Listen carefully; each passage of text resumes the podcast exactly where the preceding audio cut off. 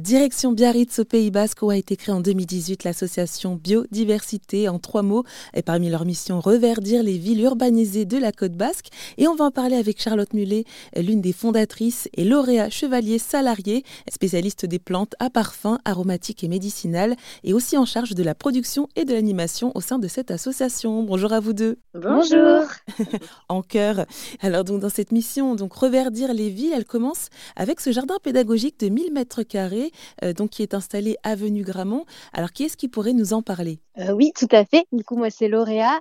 Il faut savoir que ça passe euh, pas que en fait par les parcs ou les espaces naturels, ça passe aussi beaucoup par les, nos jardins privés en mmh fait.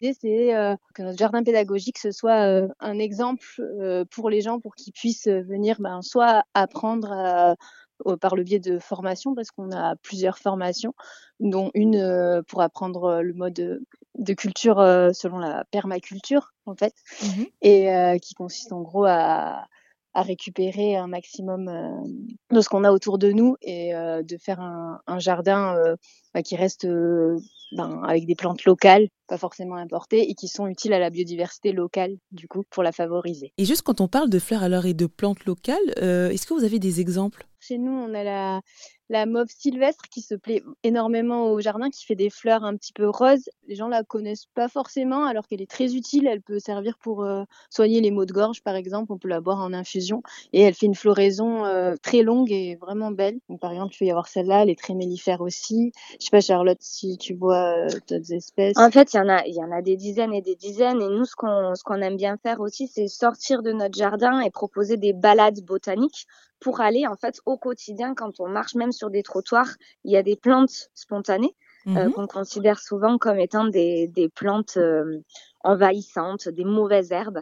Euh, mais en fait, ces plantes, elles ont souvent une utilité. On peut souvent les manger ou, euh, ou un intérêt médicinal. Et donc, du coup, on propose des petites balades pour euh, regarder autour de nous toutes les plantes qui sont locales et qu'on pourrait utiliser si on les connaissait mieux. Et eh ben, j'en profite, Charlotte, pour vous demander qu'est-ce qui vous a poussé avec Élise Tinel à créer Biodiversité? Chacune de notre côté, Élise et, et, et moi, je suis anglois, chacune, on avait notre petit espace vert euh, chez nous et on faisait nos expérimentations depuis des années. Euh, euh, on ne se connaissait pas à l'époque.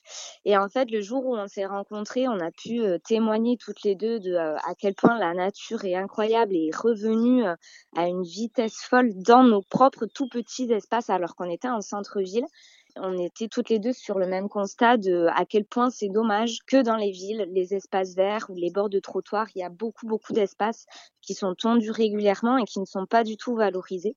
Donc on s'était dit bah, qu'il fallait euh, bah, faire ce qu'on pouvait pour euh, essayer de motiver les gens à jardiner autrement et à voir le jardinage autrement, euh, parce que vraiment la nécessité de, de, changer notre mode de gestion des espaces verts en ville, c'est super important parce que les villes s'agrandissent, on empiète sur le, le sauvage et donc c'est important de, de, changer un petit peu notre notre vision du jardinage. Donc voilà, on s'était dit que ça n'existait pas au Pays Basque et donc et donc on s'est lancé toutes les deux. Et si j'ai bien compris, euh, l'emplacement de ce jardin pédagogique est aussi symbolique. D'autant plus que ce terrain, en fait, était voué à, à, la construction initialement. Il devait y avoir des immeubles qui devaient se faire ici. Et en fait, les riverains se sont mobilisés parce qu'ils voulaient préserver ce dernier poumon vert du quartier.